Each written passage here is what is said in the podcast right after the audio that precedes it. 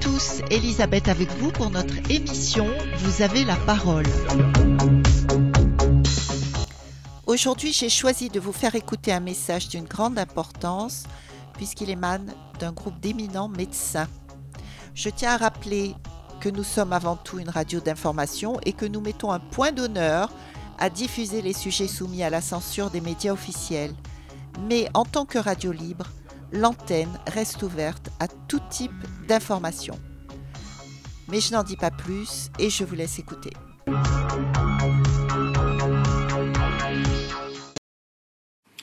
Bonjour, je suis le docteur Laurent Montesino. Je commence d'habitude par dire que je suis médecin réanimateur sans conflit d'intérêt.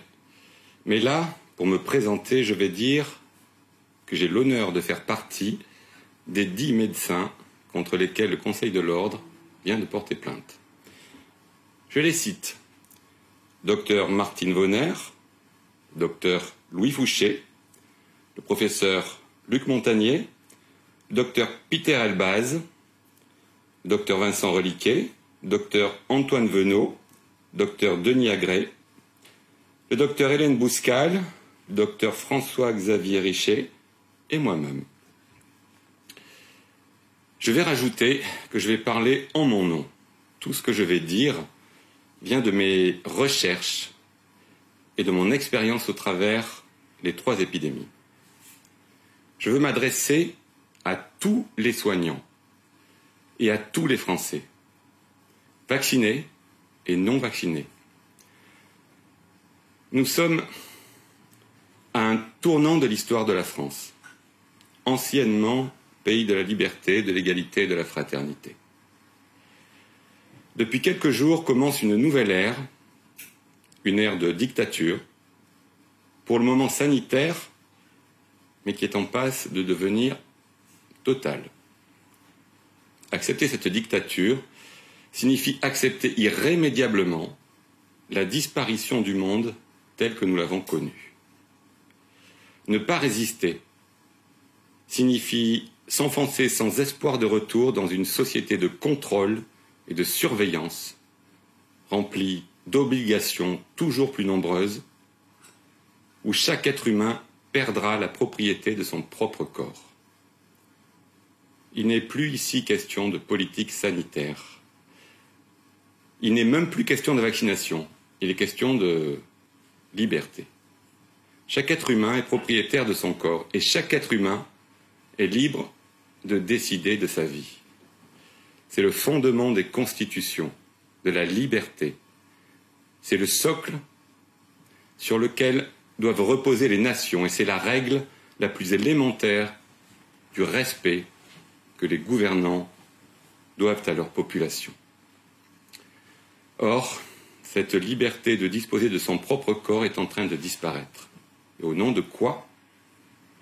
D'une maladie dont le taux de mortalité est inférieur à 0,05%, ce qui signifie que plus de 99,5% des patients diagnostiqués positifs survivent, pour une maladie qui n'est mortelle dans l'immense majorité des cas que pour les patients âgés ou porteurs de lourdes comorbidités, pour une maladie contre laquelle il existe des traitements efficaces dont on essaie d'interdire la prescription depuis plus d'un an. En ce jour, je veux parler sans langue de bois. Aujourd'hui, je parle sans peur, car je suis dans la vérité et la détermination. Je veux aller jusqu'au bout de mes convictions et me battre pour une cause juste. Je ne me ferai pas vacciner. Et s'il devient impossible pour moi d'exercer mes fonctions de réanimateur, en période de pandémie où les réanimations risquent d'être débordées en manque de personnel, eh bien, je changerai de métier. Étant donné que je risque de devoir arrêter ma vocation de médecin après 25 ans d'exercice, je vais dire très clairement ce que je pense, en espérant pouvoir faire réagir les gens qui croient encore à la liberté. Et je le redis, ce message s'adresse à tous, vaccinés et non vaccinés. Car si les non vaccinés se vaccinent, les vaccinés vont devoir se revacciner. qu'ils le veuillent ou non. Sinon, ils auront le même statut que les autres. Pas de loisirs, pas de transport, pas de culture, pas de revenus, pas de vie. Et vu que cette tyrannie a une justification scientifique très discutable et répond essentiellement à une logique politique, qu'est-ce qui empêchera M. Macron d'imposer une quatrième vaccination, puis une cinquième, et de l'imposer aux jeunes enfants, aux nouveau-nés Qu'est-ce qui vous dit que cette vaccination ne deviendra pas rapidement trimestrielle, mensuelle Que dans un avenir si pas si lointain, on ne vivra pas tous masqués en permanence, sans plus pouvoir nous toucher Cette privation de liberté concerne tout le monde. Nous sommes tous embarqués dans cette galère funeste qui nous emporte vers un maelstrom glauque et nauséabond. Cette annonce constitue un tournant. Si nous acceptons ce chantage, nous accepterons tout et notre avenir sera scellé. Car le gouvernement saura qu'avec la menace et la manipulation, il peut tout nous imposer. Cette allocution présidentielle sonnait faux. Et par-delà sa violence, j'y ai senti des accents de mensonge, de tromperie, mais il faut en avoir une conscience très claire. Il ne s'agit pas de maladresse, d'erreur, voire d'incompétence. Il s'agit de manipulation mensongère, pleine de dissonances cognitives. Et des mensonges, il y en a eu. Je vais vous faire quelques petits rappels. L'histoire des masques. Le premier des mensonges évidents. On nous a dit, répété, que le port des masques chirurgicaux pour la population générale en extérieur comme en intérieur, ne servait à rien. Premier ministre, ministre de la Santé, responsable des autres autorités sanitaires, on nous a expliqué que non seulement ça n'avait aucune utilité, mais qu'en plus ça risquait de favoriser les contaminations. Car la manipulation des masques nécessitait une certaine technicité et des changements réguliers, et donc que c'était destiné aux soignants. Quelques mois plus tard, alors que la pression du virus avait diminué, on nous impose des masques, à l'intérieur et à l'extérieur. On a assisté à tous les abus de pouvoir, à des contraventions, à des gens sans masque, seuls au milieu d'une plage ou d'un parc immense. Je vais vous dire ce que j'ai appris lors de mes études médicales. On doit porter un masque dans le cadre d'une pathologie respiratoire lorsque l'on est malade, lorsqu'on présente des symptômes cliniques. Si on ne présente aucun signe, même si l'on est porteur sain, il n'y a aucun risque de transmission du virus.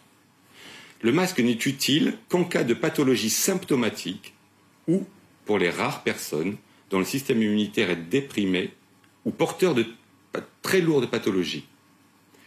Et dans ce cas, ce n'est pas un masque chirurgical qu'il faut porter, mais un masque spécial, dit FFP2, que l'on doit manipuler avec précaution et changer toutes les quatre heures.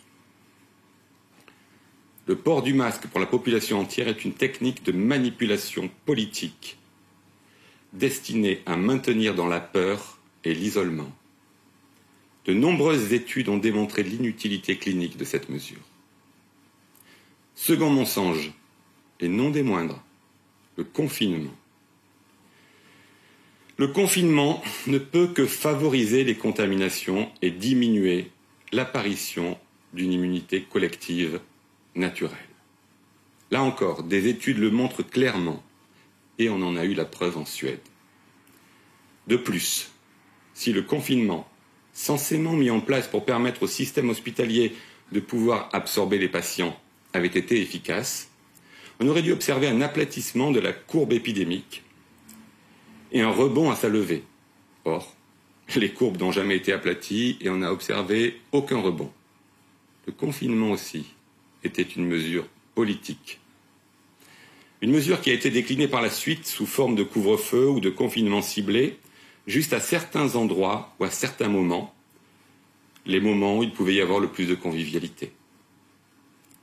Le gouvernement a arbitrairement décidé que pour aller travailler, on ne risquait rien, mais qu'en revanche, faire du sport, se détendre, aller au restaurant, au cinéma, aller faire du ski, constituait un danger mortel. Fausses études à l'appui. Je voudrais à présent aborder le sujet des traitements. J'ai vécu les trois épidémies en réanimation. J'ai pu constater la même chose à chaque épidémie. Les gens qui arrivent en réanimation avec des formes graves n'ont reçu aucun traitement. Ils ont été abandonnés chez eux avec la proposition de prendre du doliprane. On ne les a même pas revus, pas surveillés. Or, il est indispensable de surveiller un patient qui attrape la Covid, particulièrement s'il est à risque. Pour ça, il faut le revoir, lui prescrire une surveillance de son oxymétrie de pouls pour surveiller son oxygénation et surtout lui prescrire un traitement. Il y a plusieurs types de traitements, ceux qui font consensus et les autres. Les traitements qui font consensus sont les corticoïdes, les anticoagulants. Ces traitements sont administrés par tous les médecins mais ne démontrent une efficacité que dans les formes graves. Les traitements qui, ne font pas consensus sont les traitements qui doivent être administrés très tôt. Il s'agit de l'hydroxychloroquine, de l'azithromycine, de l'ivermectine, de l'ivermectine, et des vitamines, et il y en a d'autres. Ces traitements ne sortent pas de nulle part. De nombreuses études démontrent leur efficacité sur l'apparition des formes graves et sur la mortalité. On en dénombre plus de 250 pour l'hydroxychloroquine associée ou non à l'azithromycine et plus de 80 pour l'ivermectine. Non seulement ces traitements ne font pas consensus, mais on essaie de dissuader les médecins de les prescrire. Pourquoi? Si on peut discuter leur efficacité, en revanche, il n'y a aucune discussion sur, leur innocuité, donnée à des doses thérapeutiques qui ne présentent aucun danger. Or, de nombreux médecins ayant été traités ont été inquiétés par le Conseil de l'ordre et certains ont même dû subir une expertise psychiatrique. Je ne comprends pas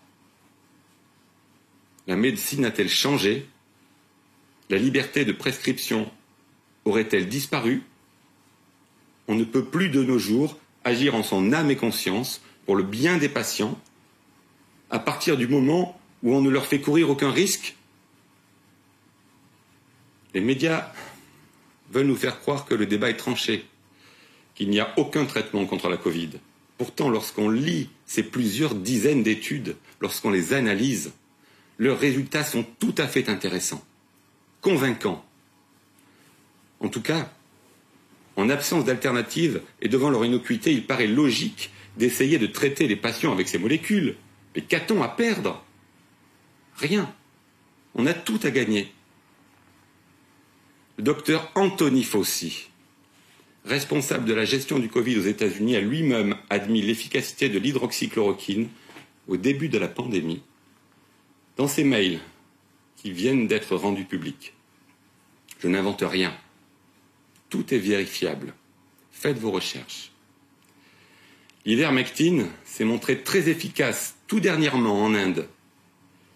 De plus, de nombreux médecins ont malgré tout traité leurs patients et ont semble-t-il obtenu de bons résultats. Mais au-delà de ça, ces traitements n'ont pas entraîné d'effets secondaires. Alors je ne comprends pas pourquoi on n'incite pas les médecins à les utiliser, pourquoi on n'a pas mis sur pied une grande étude observationnelle pour juger de leur efficacité sur le terrain au niveau national. C'est pourtant pas les, patients qui ont manqué. Aux États-Unis, actuellement, il y a des protocoles de soins associant plusieurs de ces médicaments qui donnent d'excellents résultats.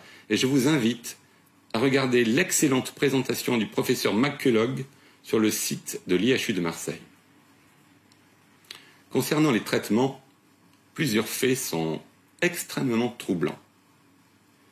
On a monté une fausse étude en mai 2020 pour faire croire que l'hydroxychloroquine était dangereuse, un médicament utilisé depuis 40 ans. À partir de cette fausse étude, publiée dans une des plus grandes revues médicales, le Lancet, l'hydroxychloroquine a été interdite à la prescription. Et même si quelques jours après l'apparition de cette étude, le mensonge a été dévoilé, l'interdiction, elle, a persisté.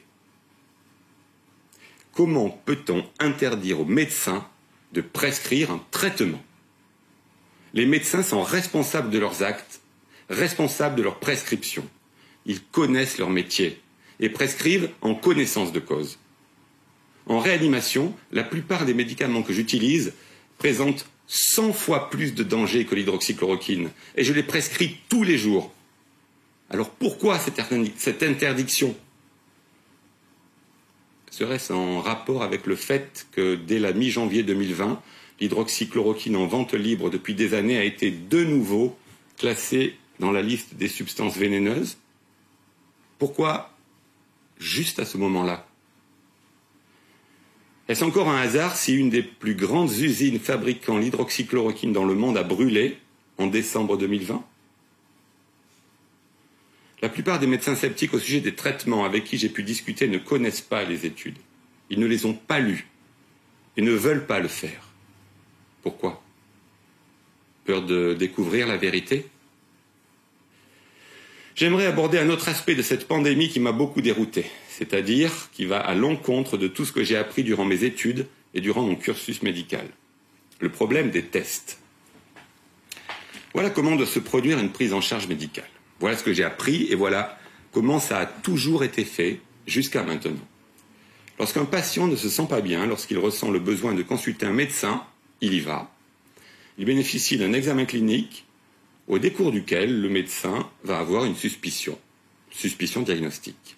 Il va évoquer une ou plusieurs pathologies et pour déterminer précisément de quoi souffre son patient, et afin de pouvoir lui prescrire un traitement, il va lui faire pratiquer des examens, des tests. Des tests qui vont confirmer ou infirmer ses suspicions et lui permettre soit de traiter, soit de poursuivre ses investigations. C'est comme ça que les choses sont faites depuis les tout débuts de la médecine moderne. Pourtant, ce n'est plus comme ça que l'on procède actuellement. Actuellement, on pratique des tests avant d'examiner le patient. Mais un test positif ou négatif n'a aucune valeur s'il n'est pas corrélé à un examen clinique.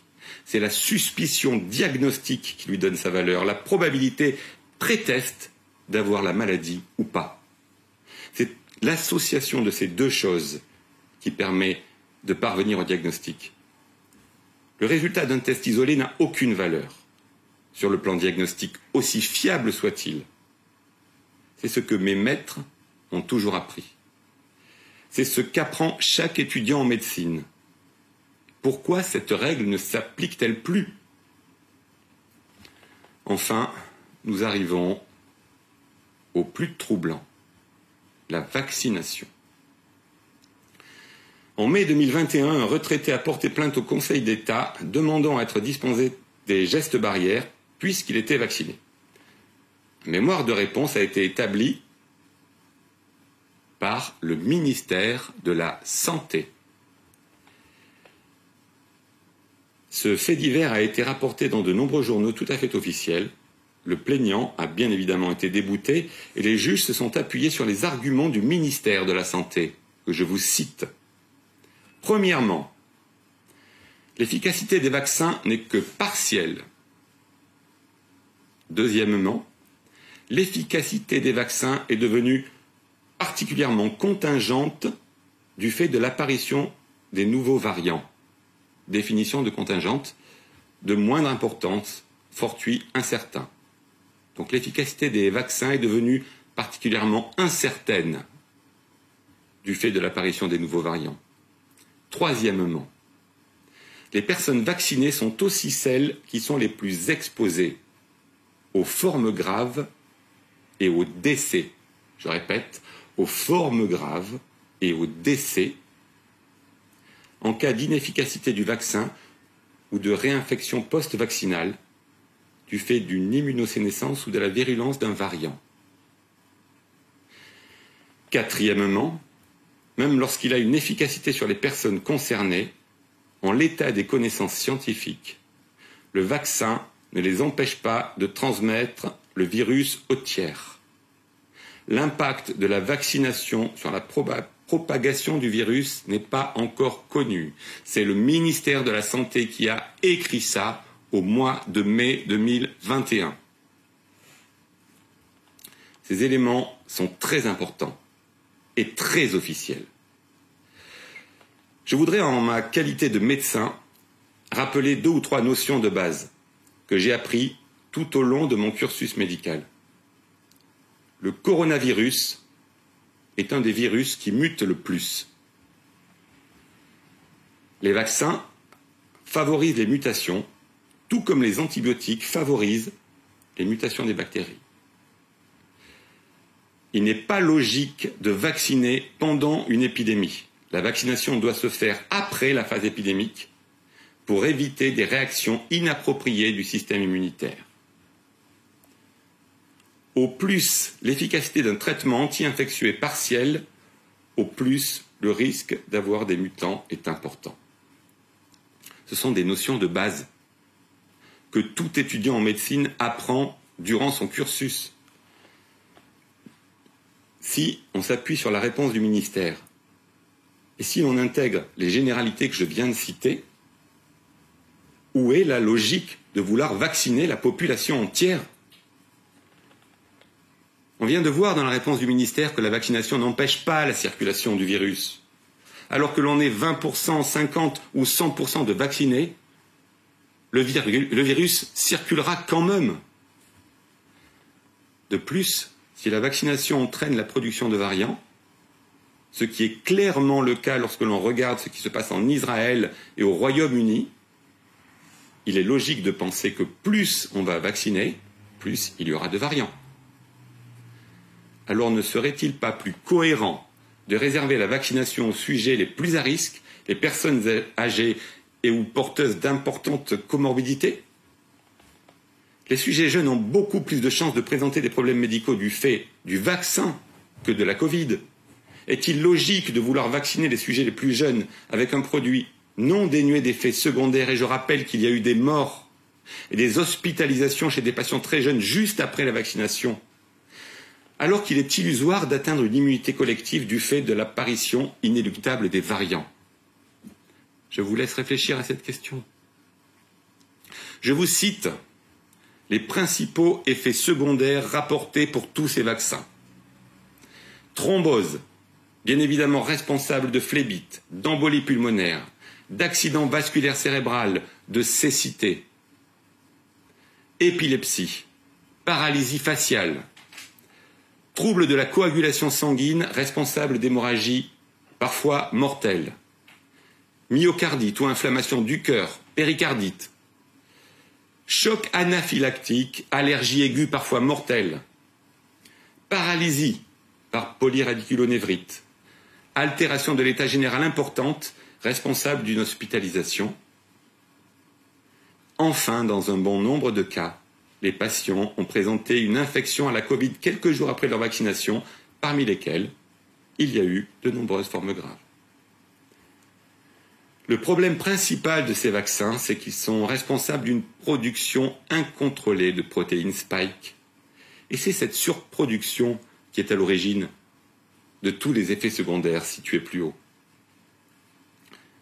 Il y a plus de morts officiellement recensées du fait de ces vaccins depuis quelques mois que du fait de tous les autres vaccins sur les 30 dernières années.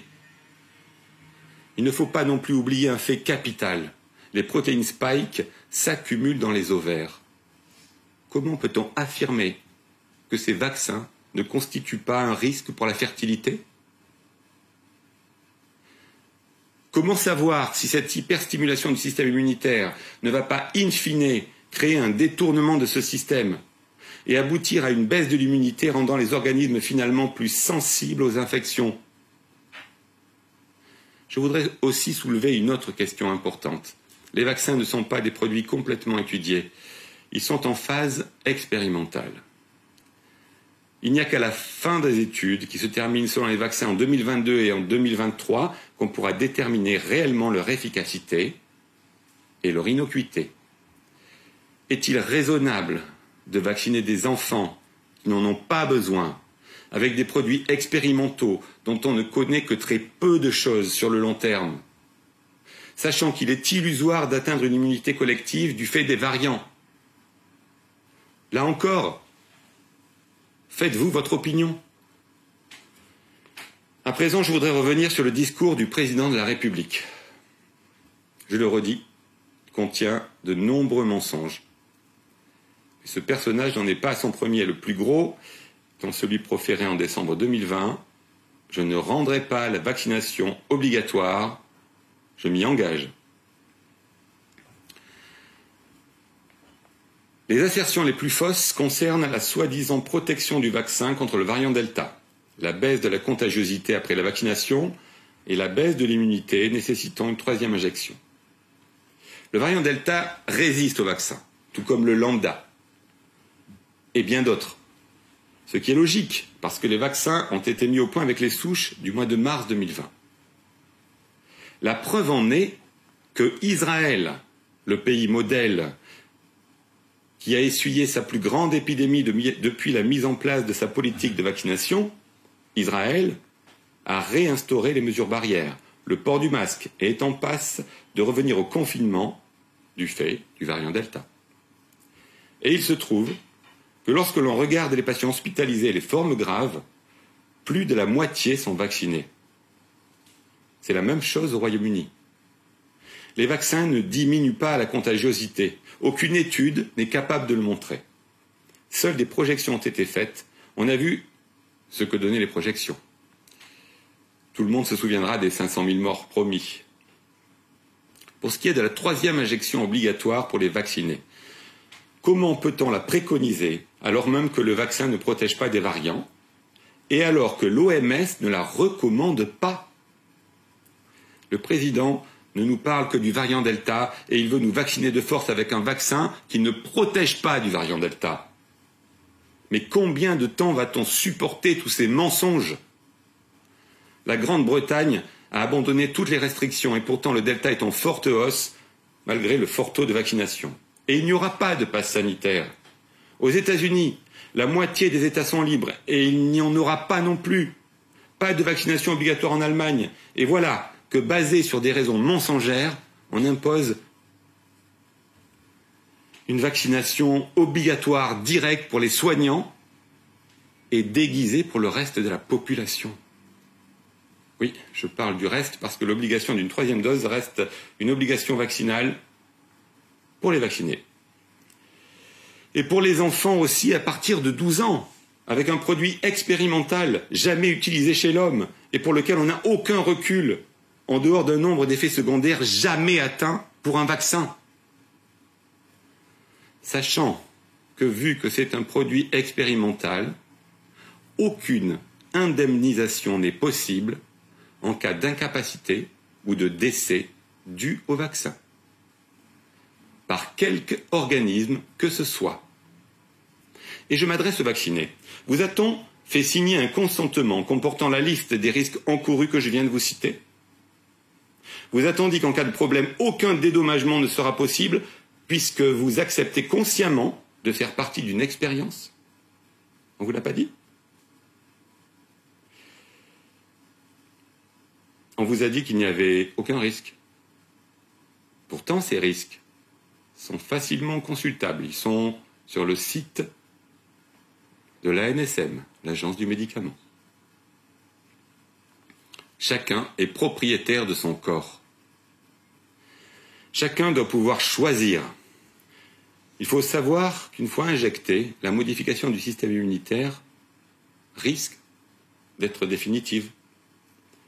On ne sait rien d'une éventuelle transmission à la descendance et on ne peut complètement écarter le fait que ça puisse s'incorporer au génome. Il faut parfois attendre 5 ou 10 ans pour voir apparaître les effets secondaires d'un vaccin ou d'un médicament. Les exemples ne manquent pas, et les exemples sur l'absence de probité des laboratoires non plus, particulièrement ceux qui sont à l'origine de ces produits. Alors pour moi, c'en est trop. On va me traiter de complotiste, mais tout ce que je dis est vrai et vérifiable. J'aurais sans doute dû parler plus tôt, mais je craignais le Conseil de l'ordre qui m'a donné un avertissement il y a quelques mois. Aujourd'hui, qu'il y a une plainte contre moi et que de toutes les façons je ne pourrai plus exercer dans deux mois, je parle et je dis toute la vérité. Nous sommes entrés en dictature. Ce qui se passe n'a aucune motivation sanitaire. Le but est d'asservir la population. Pourquoi? Je saurais le dire. Mais le fait est que si nous acceptons de céder à ce chantage injustifié, tout sera possible ensuite pour ce gouvernement dictatorial. Il n'y aura plus de retour en arrière, plus jamais de retour à la liberté, car l'histoire nous a montré que les gouvernements ne reviennent pas en arrière, particulièrement pour les mesures liberticides.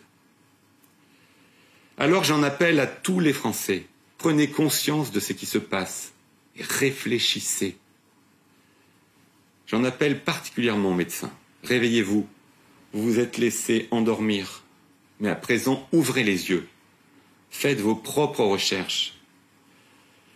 Et surtout réfléchissez bien, vous êtes à l'heure du choix. Jusqu'où êtes-vous prêt à aller pour sauvegarder la liberté Allez-vous choisir votre confort matériel au risque de vivre dans un monde de coercition?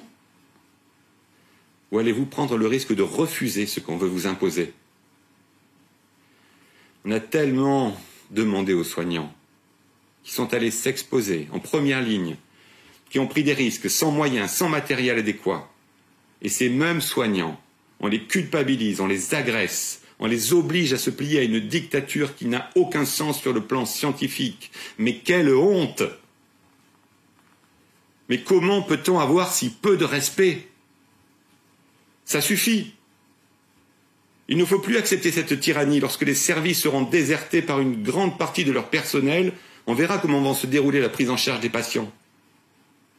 On essaiera bien évidemment de culpabiliser les soignants, de monter la population contre eux mais j'ai confiance en son bon sens. la vérité finira par s'imposer. Pour moi, le choix est clair. J'irai jusqu'au bout. Jamais je n'accepterai de perdre ma liberté et la propriété de mon corps. Regardez autour de vous. Une presse unanimement agressive, un gouvernement inhumain, des médecins de plateau payés, des mensonges débités en permanence avec une morgue et un aplomb sans limite. Plus de respect, des incitations à la délation, on vous monte les uns contre les autres. Les médecins se taisent par peur du Conseil de l'ordre. Toutes les communications controverses sont immédiatement censurées. Des gardes à vue, des examens psychiatriques sont demandés contre ceux qui tiennent un langage différent. L'immunité collective vaccinale est un leurre. Ce n'est basé sur rien de rationnel, c'est un mensonge. Pourquoi devrais-je me vacciner alors que je vis depuis plus d'un an parmi les formes de Covid les plus graves et que je me porte très bien? Les vaccinés restent infectants. La seule solution repose sur l'immunité collective naturelle. Il faut laisser faire la nature, protéger et traiter les plus faibles. Et tout ira bien. On n'entendra plus parler de cette pandémie. On ne peut plus continuer à masquer nos enfants, à masquer qui que ce soit d'ailleurs. On ne peut plus rester dans cette séparation insensée. Ce qui est extraordinaire, c'est qu'on nous serine qu'on n'a pas le choix. Il faut se vacciner pour éviter l'enfermement et le couvre-feu. Mais là encore, le couvre-feu et le confinement sont des mesures délétères, imposées et qui ne peuvent qu'aggraver les choses. Conditionner une libération qui n'a pas lieu d'être à une vaccination peu efficace et dangereuse n'est rien d'autre qu'une machiavélique manipulation destinée à contrôler la population. Je répète une nouvelle fois, le confinement est inefficace et dangereux. Le port du masque est inutile et délétère pour la grande majorité des gens et des situations les traitements médicamenteux fonctionnent. La vaccination est peu efficace et risquée. Tout ce que je dis est prouvé, mais on vous cache ces preuves. Mais la vérité ne pourra être cachée bien longtemps, et il n'est pas loin le temps des révélations. On peut cesser de vivre dans la peur, dans le mensonge permanent. On peut retrouver nos libertés et notre joie de vivre il faut juste le décider. Il faut refuser ces manipulations liberticides et reprendre notre vie en main. La vie pourra se normaliser et on pourra retrouver l'humanité que l'on tente de nous arracher de force depuis des mois. Je vous remercie de votre attention.